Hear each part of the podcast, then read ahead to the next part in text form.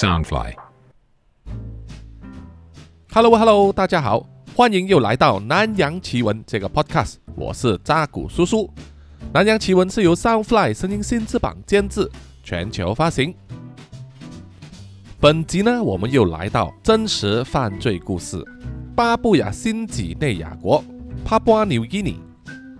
啊，关于这个国家发生的事情呢，叔叔以前也有说过。以前有一集呢是说，在这个巴布亚新几内亚国里面呢，就有这个遗留下来的食人族。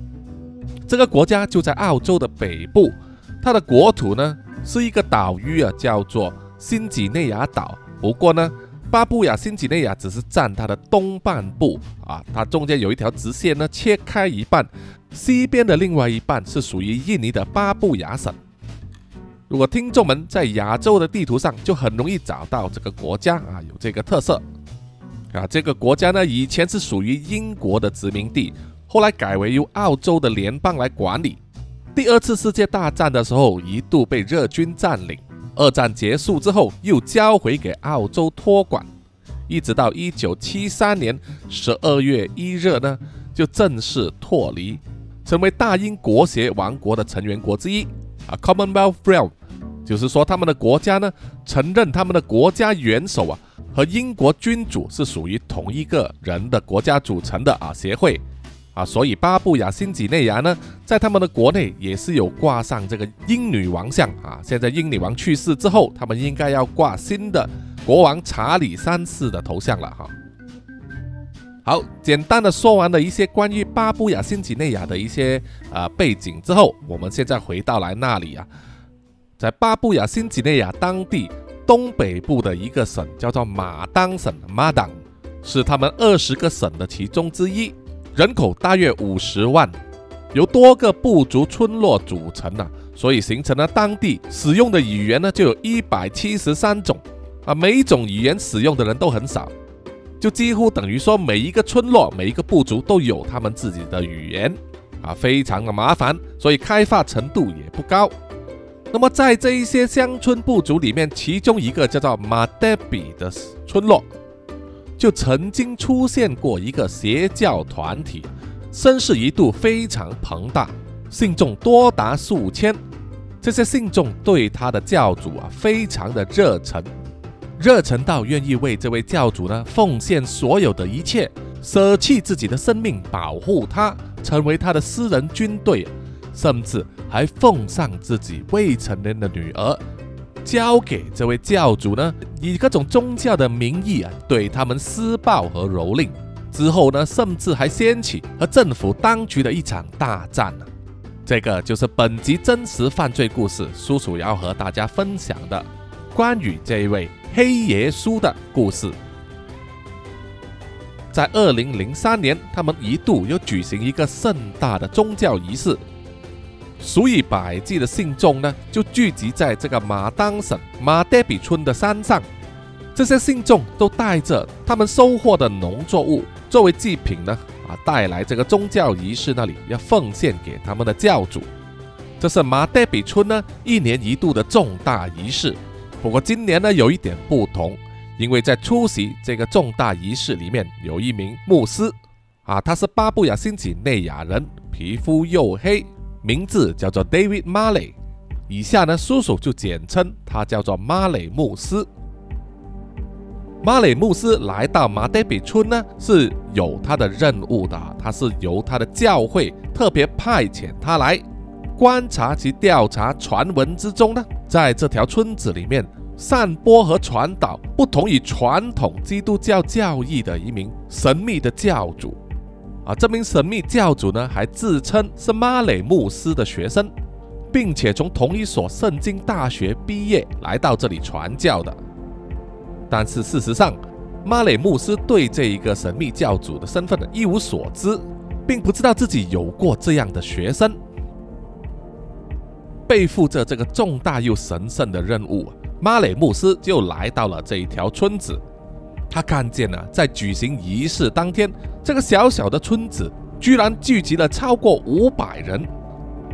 这个人数规模呢，让他觉得相当的震惊。那些信众摆设了很多木桌子啊，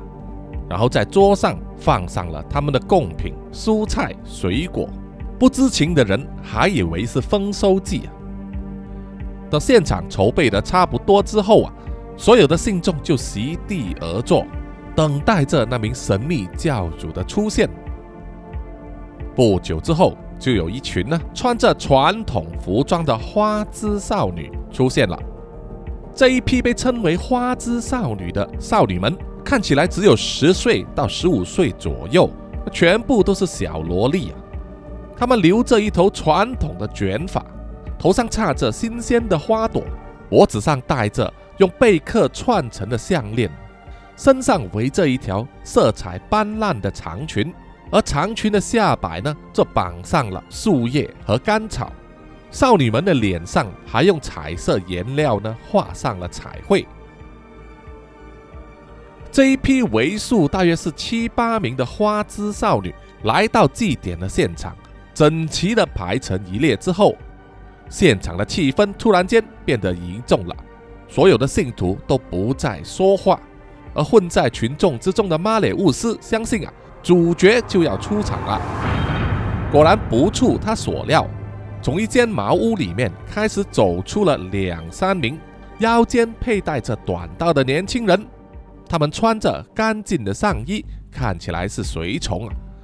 接着在他们身后就走出来了一名身材高大壮硕、身穿一身白袍，还披着一条红缎带的男人，正是这一批信徒在今天这个重大的仪式上期待要见到的神秘教主。而这个人呢，也是马里乌斯从来没有想过会见到的人，因为这名神秘教主呢，确实以前是他的学生，不过绝对没有传闻所说从神圣学院里面毕业啊，他中途辍学了。这一名神秘的教主，他的全名叫做 Stephen Nanjimon Tari，那么叔叔以后就简称他叫做 Tari。马里乌斯回忆起当年他和 Tari 初次见面的时候啊，当时 Tari 只有三十二岁，进入了由马里乌斯所主持的神学院里入学就读。那所学院叫做 Amron Bible College 啊，同样也是在马当省。这个跟传统基督教和天主教的传播方法一样啊，他们会在各个地方呢设立这种学院。除了向当地的小孩子传授学业知识之外呢，也传播宗教信仰啊，所以一般上在这些地方呢，有读过书的居民呢，绝大部分都是教徒。那间学业的陈设呢，相当简陋啊，只有一层，大约是四间课室，就跟乡下的小学差不多啊。但是至少呢，有桌子、椅子，还有黑板，以及幽静的环境呢。让学生呢可以专心上课。不过马里乌斯就回忆说，当年曾是他学生的塔里呢，在进入学校之后，在课堂上并没有专心听课，也没有参与团体活动，反而呢有很多问题要发问，啊，像是举一反三的那一类呀。而且 Tari 呢非常善于说话，他就利用这项能力和班上的同学进行讨论了。实质上是分化，找出和他有同样志趣的人，拉拢他们，和持有反对意见的人对抗啊！很快的，整个班上的同学就分帮立派，完全无法团结同心。马里穆斯认为，塔里这个人呢是相信世界上是有神的，但是他的潜意识里面依然存有诸多的疑问，让他不断的对上帝以及基督教义产生了质疑。马里乌斯在这个时候才从那些同学的口中知道啊，塔里在神学院上学了不到半年，就住进了其中一位同学的家里啊。对方可能是出于某种好意，好心收留他，但是塔里呢，却在这个朋友家中呢偷窃财物。这个举动很快就被发现了，这位朋友的家人呢就向牧师投诉，而塔里也没有再回来神学院。从此失去踪影，并没有从神学院里面毕业啊，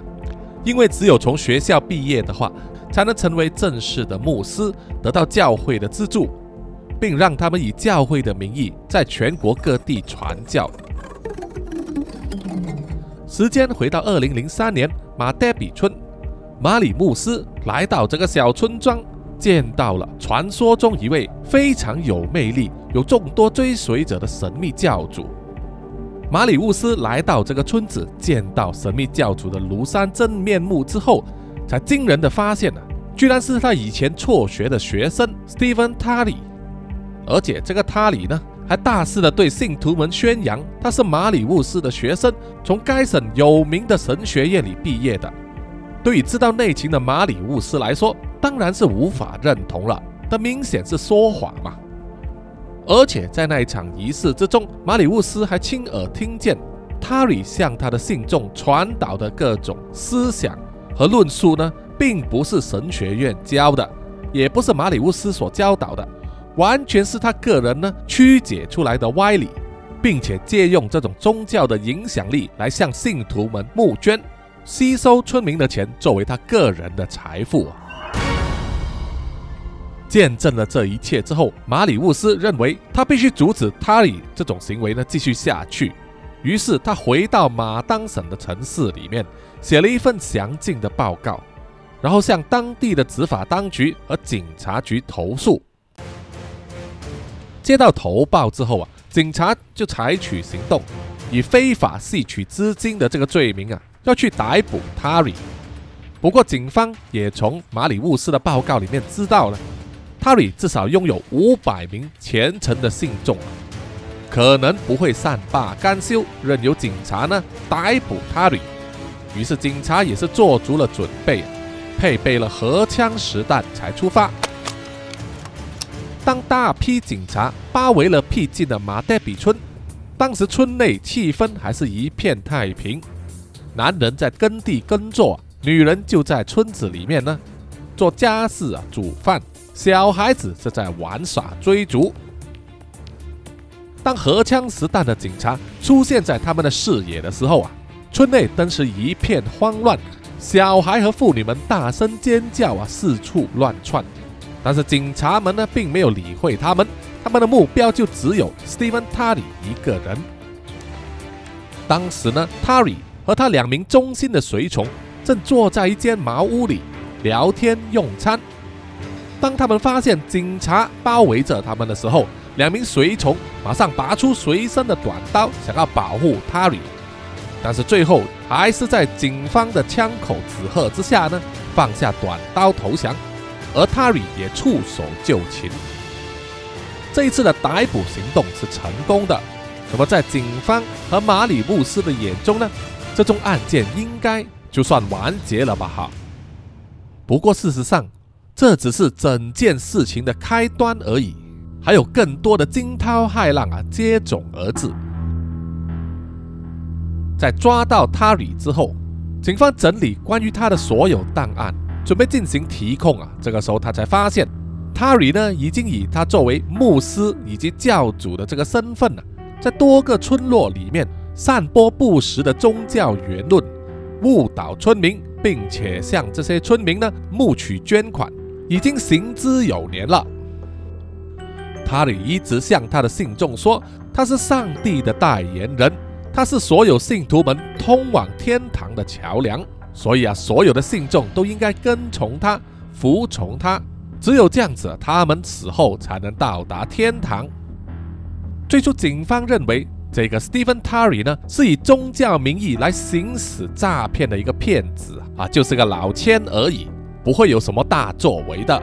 不过事实上，当时警方还不知道啊，塔里正在暗地里创建属于自己的王国，属于他自己的一个邪教啊，叫做卡狗。在大众没有注意到的情况之下呢，卡狗教的名声已经传遍了巴布亚新几内亚全国，很多人都相信这个卡狗教的教义啊，说。有一个神的代言人呢，突然降世在人间，并且会引导他的信众呢走向天堂以及幸福的人生。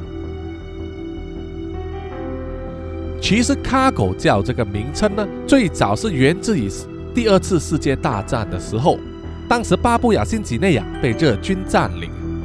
联军前来收服失土的时候呢，他们巨大的运输舰就停在海边。从运输舰里开着来到岸上的是大量的坦克、运输卡车，并且带来了大量的资源。那么对于当时当地人来说，他们还没有见过这种规模的呃军队或者是呃阵容，有那么多的物资来到他们的国家。那么物资呢，就代表有食物、有药物以及有钱嘛。很多当时的巴布亚新几内亚人呢，就认为啊，这些物资呢是来自他的先人啊所赐予他们的。不过时遇景迁呢。啊，这些先人呢，已经变成了由白皮肤的人把这些物资送来给他们。啊，当时当地人呢，普遍的知识水平都很低，所以他们很容易相信这种谬论。那么物资这个名词呢，啊，在当时的联军就称为 cargo 嘛，cargo 在英文就是货物的意思，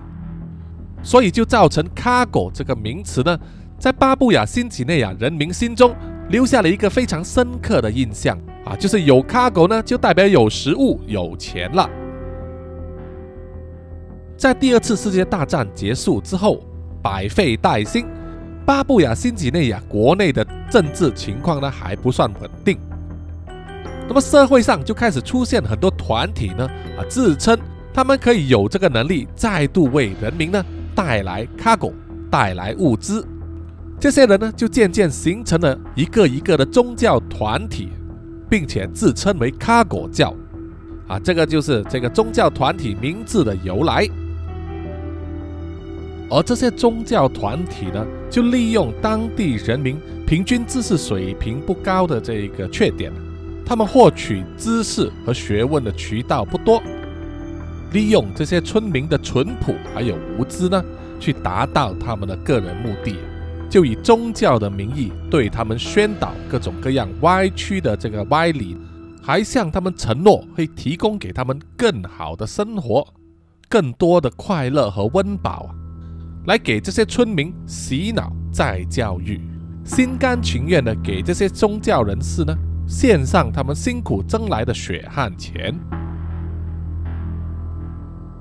作为这种宗教人士的领袖呢。他们一般上都拥有相当的学识和知识，有一定的智慧啊，知道很多事情。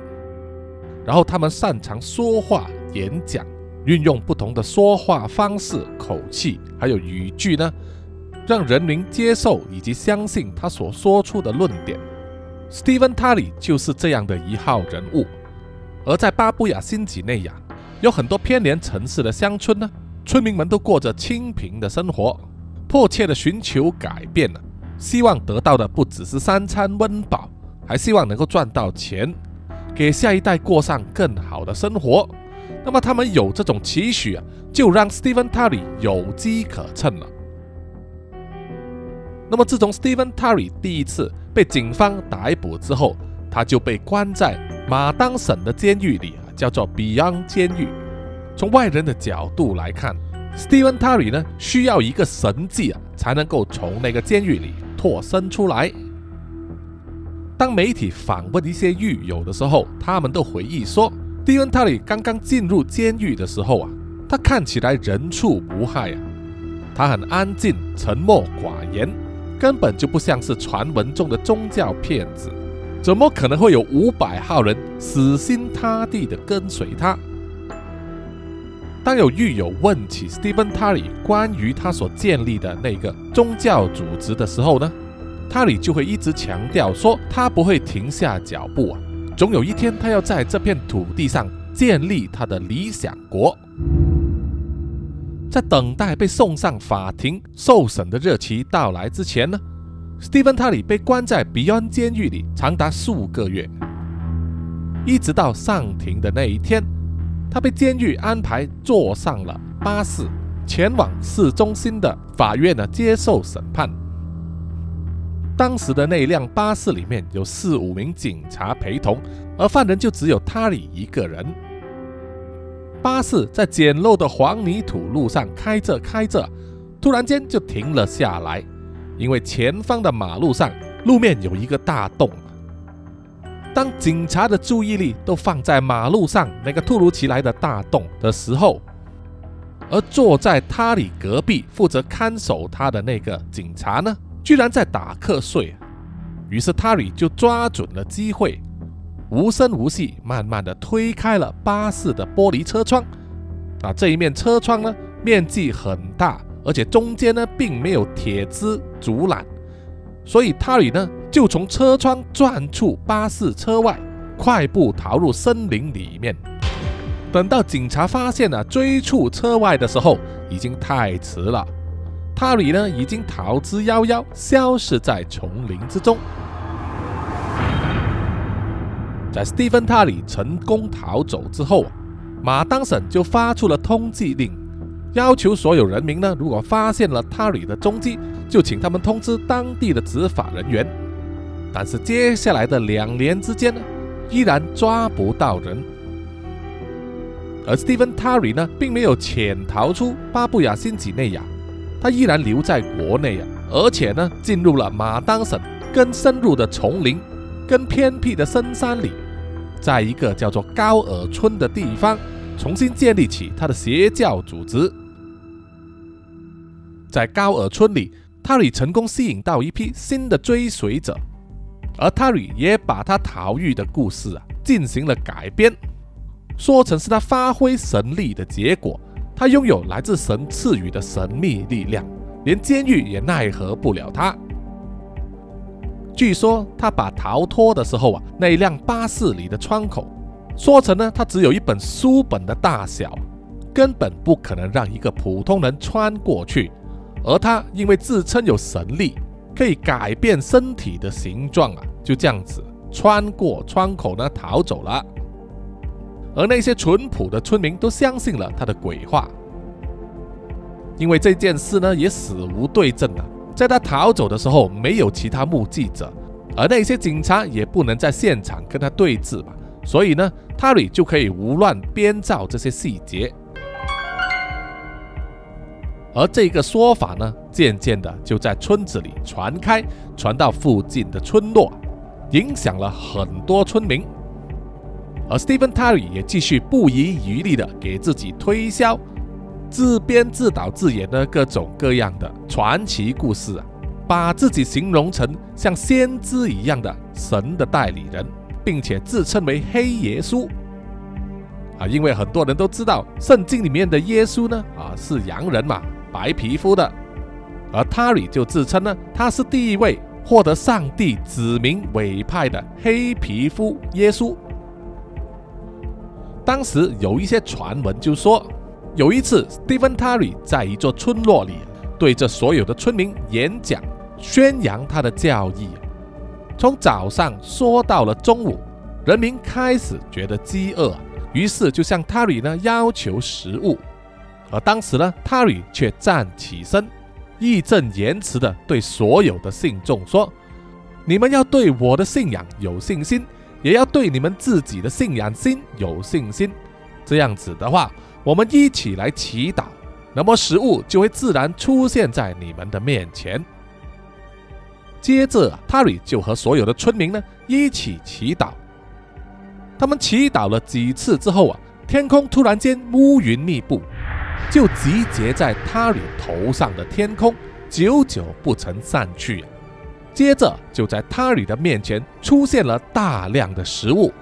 所有他们可以想象到的水果、蔬菜、肉类、鱼类，一应俱全，随便他们吃。于是村民非常高兴啊，就吃起这些食物。接着啊，塔里就对这些信徒说：“这一些食物啊，不管你们吃了多少。”还剩下多少都不能把它带走，你们必须把剩下的食物呢放在碗里或者碟子里。之后啊，我会祈祷，让那些送食物给我们的人呢把这些食物带回去。村民们就照做了。等所有人都饱餐一顿之后，Stephen Terry 又带领那些信徒呢一起祈祷。接着，那一团黑云呢又再次聚集在上面。那些剩余的被放在碗里面的食物就全数消失了，让现场的所有人呐都啧啧称奇。于是啊，，Steven Tall 就获得了“黑耶稣”的这个外号。当然，以上啊这个说法呢，都是民间的传言，完全没有证据可以证实。不过，在那种社会，在那种知识水平低下的村落里啊，很多人都情愿相信这种传言，于是就让他里的这个邪教组织呢，追随者日益增加。随着他里的信众越来越多，他在各地啊影响力越来越大，他就会常常在各个村落里举办盛大的宗教仪式。叫信众们奉上他们的农作物以及贡品，并且还要求村民呢献上他们的女儿，都是只有十岁到十五岁左右的年轻女孩呢，打扮成为花枝少女，穿上他们巴布亚新几内亚传统的服装，出席这些宗教仪式，给塔里呢表演歌舞。此外，还要伺候他，为他洗衣做饭、沐浴更衣。根据一些村民所说呢，塔里所拥有的花枝少女啊，数量相当的惊人，一度有高达四百三十人啊，这当然是集合了好几条村子的这个人数。但是啊，四百三十名未成年少女啊，被他这样戏弄呢，真的是天地不容啊！他们会从早上七点钟开始呢，就开始唱歌，一直唱到下午三点。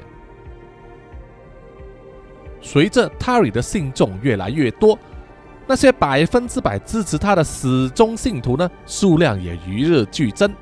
这些人不管男女老幼，都会拼了性命保护 Tari。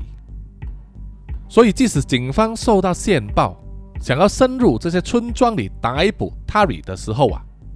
这些保护他的村民就会更早的收到风声，协助 Tari 逃到更偏僻的深山里面。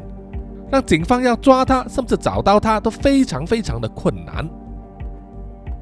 也因为有这些始终追随者的协助啊，塔里一次又一次逃过追捕，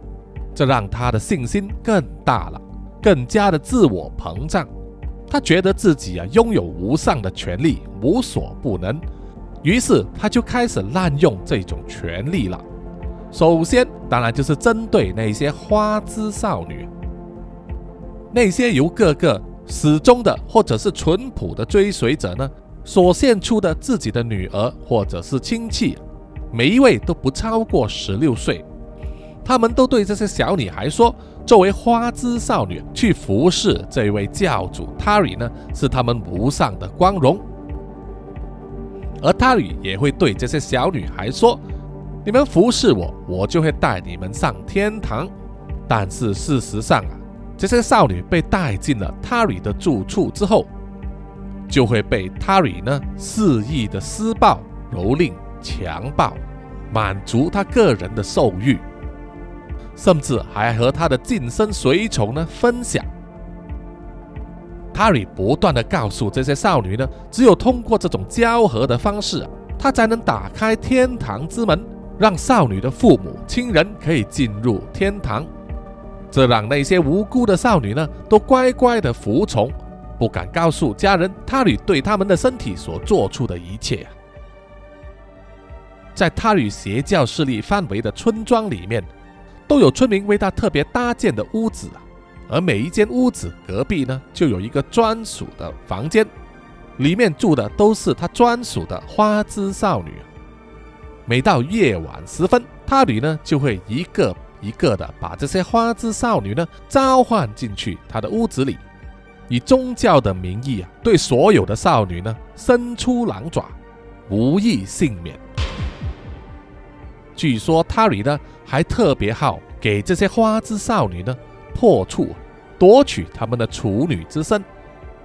在跟他们交合之后啊，少女的下体自然就会流血嘛，塔里啊就会去吸食这些流出来的血。说这样子啊，他就可以获得更多的力量，辩称说这是一种无上的光荣，这是一种花枝少女呢应该贡献给他的贡品。关于黑耶稣的这个传闻和他里的邪教势力在各个深山村落里面野蛮生长的时候啊，自然就会树大招风。到了二零零六年的时候啊，这个黑耶稣的邪教组织呢，已经大到不能让执法当局容忍了。执法当局呢，就下定决心要一举歼灭这个黑耶稣邪教组织，并且把这个主脑人物 Stephen Tarry 呢逮捕归案。于是马当省的警察就和军人呢展开联合行动，叫做 Operation Black Rose 黑玫瑰行动。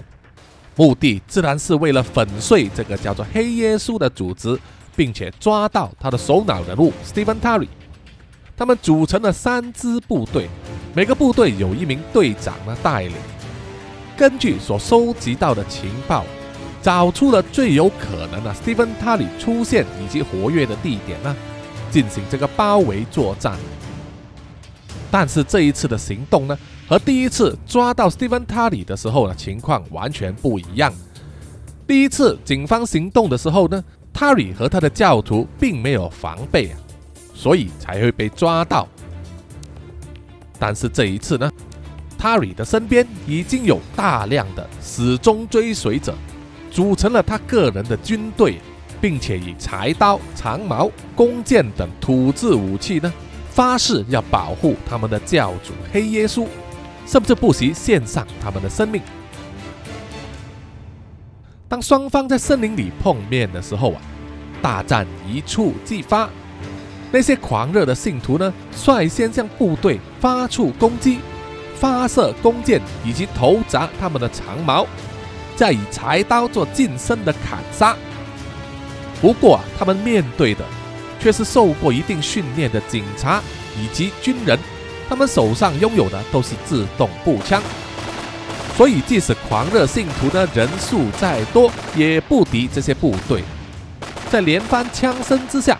这些狂热的信徒啊，死的死，伤的伤，逃的逃，溃不成军。有亲身参与这个攻击行动的 Stephen Tari 呢，看见大势已去，就在数名亲信的保护之下，拔腿就往深山里逃。因为巴布亚新几内亚的树林里呢，树木非常的茂密，非常易于藏身。所以这一次的黑玫瑰行动最终没有成功，只是打击了黑耶稣组织啊，并没有抓到首脑人物 Stephen Tari，但是也得到了安慰奖啊，就是他们捣破了黑耶稣的这个基地，在深山的村庄里面，他们发现了 Steven Tari 入住的这个屋子，里面藏有大量的未成年少女，自然是那一批供他差遣猥亵的花枝少女了。部队救出这些少女之后，发现了年纪最小的只有八岁，而年纪最大的是十七岁。同时呢，也逮捕了大量的这些追随者。警方把这批追随者呢带到法庭里受审，给予他们训话，警告他们呢不可以再追随 Stephen Terry。同时呢，也给予那一些受害的未成年少女呢各种社会援助，还有心理辅导。灌输给他们正确的三观。经过这一次的行动之后呢，整个关于黑耶稣的事件呢，就曝光在大众媒体之下，让整个巴布亚新几内亚的人民呢都知道了，在他们的国家土地里面有这样的一个邪教组织，而他们的首脑人物 Steven t a r y 呢依然在逃。那么，由于巴布亚新几内亚呢是一个以基督教为主的国家，黑耶稣的事情被揭发之后啊，社会的普罗大众对这件事的反应是感到震怒啊。除了因为 Stephen Tari 以宗教的名义敛财之外，尤其对他对这些未成年少女出手的行为啊感到不耻。因此，在接下来的日子里面呢，即使 Stephen Tari 依然在潜逃。当他去到另外一个村庄，想要停下来再次开始传教的时候呢，很多村民都已经听过他的大名了啊，可以说是声名狼藉了。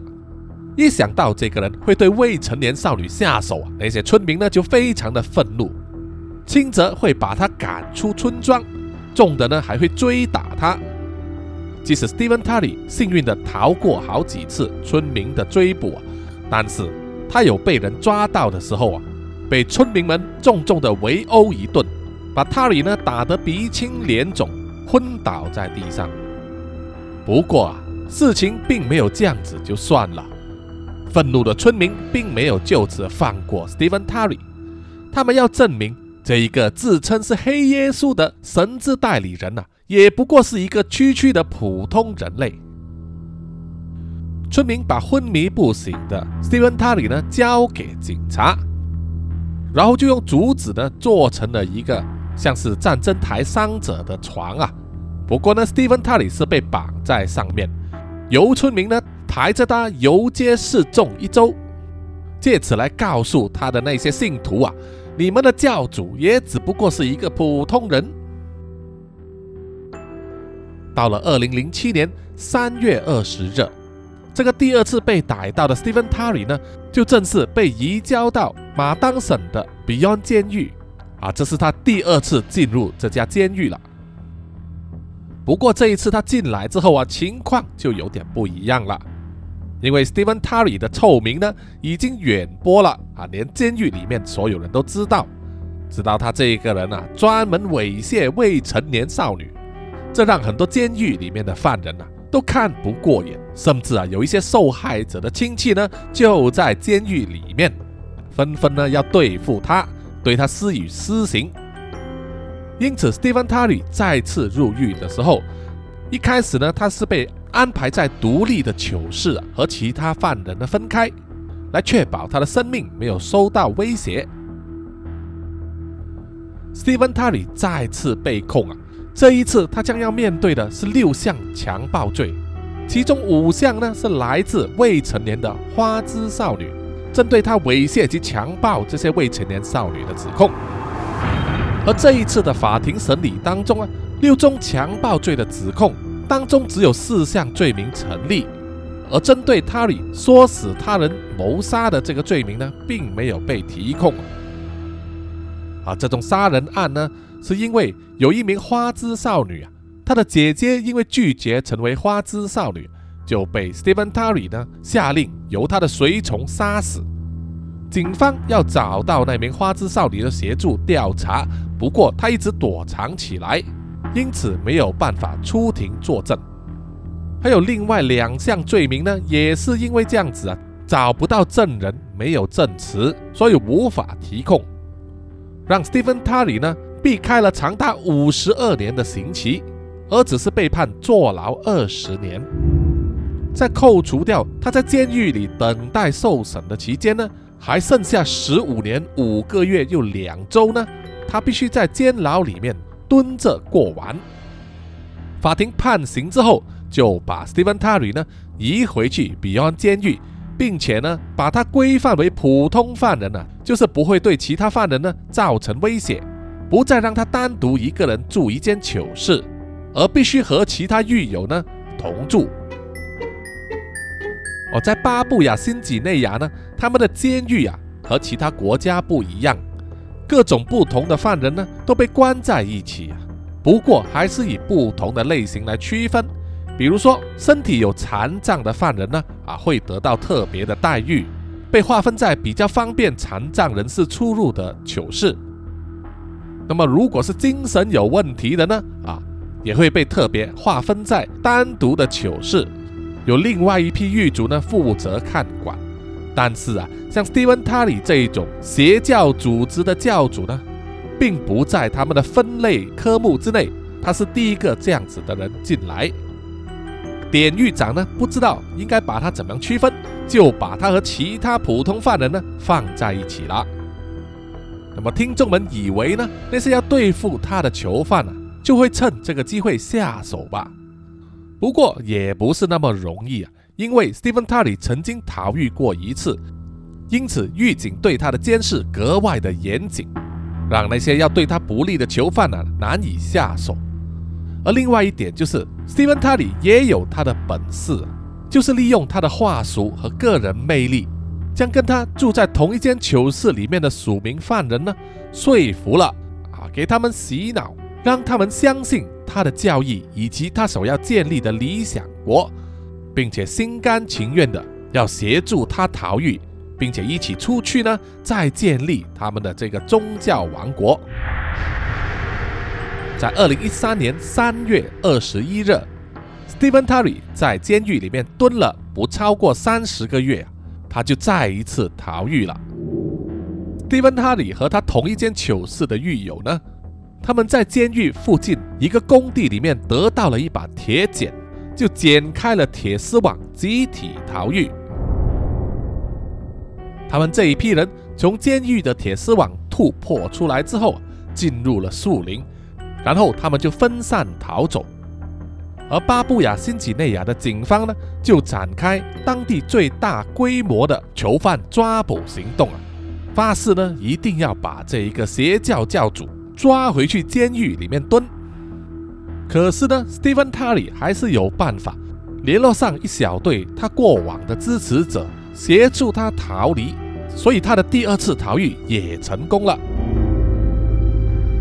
他的成功逃狱啊，对整个马当省来说是一个非常震惊的消息，因为很多人都很害怕这个邪教组织会卷土重来。这一批死忠的信徒就护送着 Terry 呢，回到了卡尔村，这里呢一度是他的重要基地啊。可是事与境迁。现在的情况却完全不一样了。现在卡尔村的村民呢，对这位黑耶稣的归来感到顾虑以及担心，怕他呢又要在这里东山再起，重新再建立他的邪教王国。那么他村子里面的少女呢，又要再次遭殃了。于是村子里面的男人就集合起来，拿出他们的武器。向 Stephen Terry 以及追随他的信众呢发动了攻击。据说当时呢，村民把他从村子里面呢追到森林，从山上追到河流边，才把他给抓住。啊，这一次 Stephen Terry 没有这么幸运。以往在森林里面要抓他的都是警察，对森林的地形呢并不熟悉。可是这一次他面对的却是把整个森林。当做是他们游乐园的村民，所以呀，这次 Steven Terry 是逃不掉了。在二零一三年八月三十一日凌晨大概三点钟左右，马当省的警察局里收到了电话的投报，那是一个非常惊人的消息啊！有村民向警察投报说，黑耶稣已经死了。收到消息之后啊。警方马上组织人员，包括几名警官呢，就在那个漆黑的凌晨里出发，跟随着村民啊，去那个他们所说杀死了黑耶稣的地方。当时的警官呢，也不是没有怀疑啊，村民们会不会是点错相？实际上杀死的是另外一个人，还是说他们真的抓到了 Stephen Terry，但是他没有死，或者只是受伤？又或者他们真的抓住了 Stephen Terry，还把他杀死之后啊，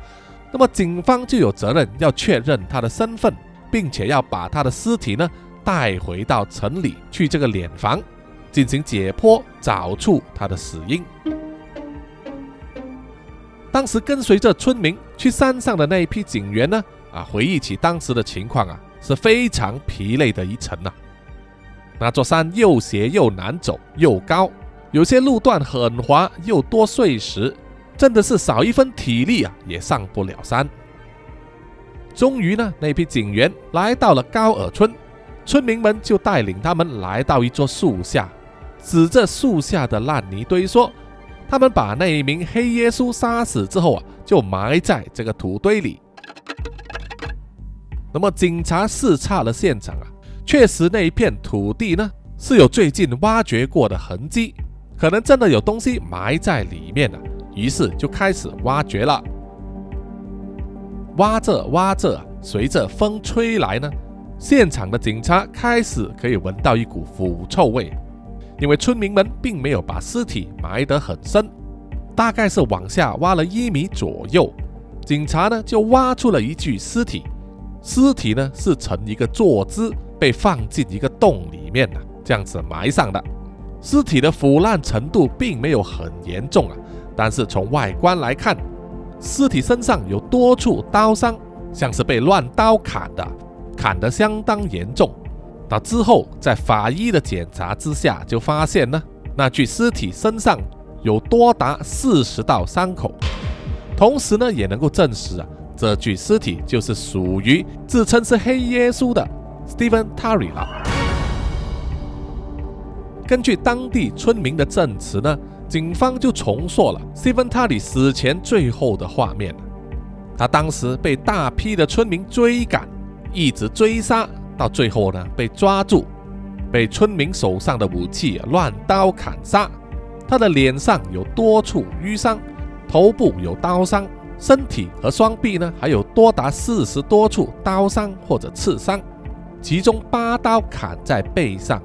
五刀砍在胸口。他的左腿呢几乎被砍断了，只有少数的皮肉还连接着，腹部也被割开，内脏也暴露了出来，以及他的性器官也被阉割。那一具尸体的惨况可以说是惨不忍睹，连警员也不忍直视。村民们说啊，他们把 Stephen Tully 杀死之后，就用一条麻绳呢绑在他的脖子之上，然后就这样拉着他的尸体从山上穿过树林啊，再来到现在这个地方呢，把他的尸体埋掉。被用这种方法杀死啊，可见当时的村民呢。对 Stephen Tully 以及他的邪教组织啊，有多么的愤怒，以及抱有多大的报复心理。那么 Stephen Tully 呢，也蹂躏了不下数百名少女，也对大量无辜的村民呢进行洗脑，甘愿奉上金钱以及他们的亲人。现在得到这样的下场啊，也算是应有此报了。那么经过这一件事之后，警方有抓这些杀死。Stephen Terry 的村民吗？没有啊，因为没有人报案，也没有人立案。有些警察就认为呢，他是应有此报，活该这样子被杀死；也有些认为呢，他应该获得正当的法律制裁，蹲在牢里面服刑，度过他的下半生。但是总之呢，巴布亚新几内亚的人民啊，应该都学到了一个教训，就是不会再那么轻易的相信那些神棍了。好的，本集的南洋奇闻真实犯罪案件就到此结束了。谢谢听众们的收听，有什么意见或者回馈的话，欢迎到南洋奇闻的 IG、Facebook、YouTube、Apple Podcast 还有 Mixer Box 里面给叔叔留言点赞哈，谢谢大家。那么在本集呢，叔叔再一次提醒啊，叔叔会在十二月十七日呢，在台北搞一个听众见面会。那么有兴趣要参加的朋友呢，可以到南洋奇闻的 IG 里面找那一篇贴文，贴文里面有一个表格的链接，那么请填那份表格啊，让叔叔呢可以把你加进去我们这个专属的赖群组里面，以方便叔叔呢安排以及更新呢最新的这个见面会地点哦。谢谢大家。好，本期的最后呢，要感激所有赞助南洋奇闻的听众们。首先要感谢的就是南洋探险家 Jimmy Chin、Alan Yu 以及陈忠杰。接下来是南洋侦查员二四公园图子 Ralph、一直该 Sandy Lee、真爱笑三十三、洪志伟 Kinas、蔡小桦、宋婉玲、朱小妮、许家伟、李承德、洪丽玲、苏国豪和洪新志。接下来是南洋守护者萧雅欣。赖玉佳、卡奥利莫莫以及许玉豪。接下来是南洋信徒 Adam Lossley、吴大佩、Nam s h a、林奕晨、苏新串以及阿全。而最后呢，呢就是南洋守护者 Joanne Wu。谢谢你们，谢谢大家。好，我们下一集再见吧，拜拜拜拜。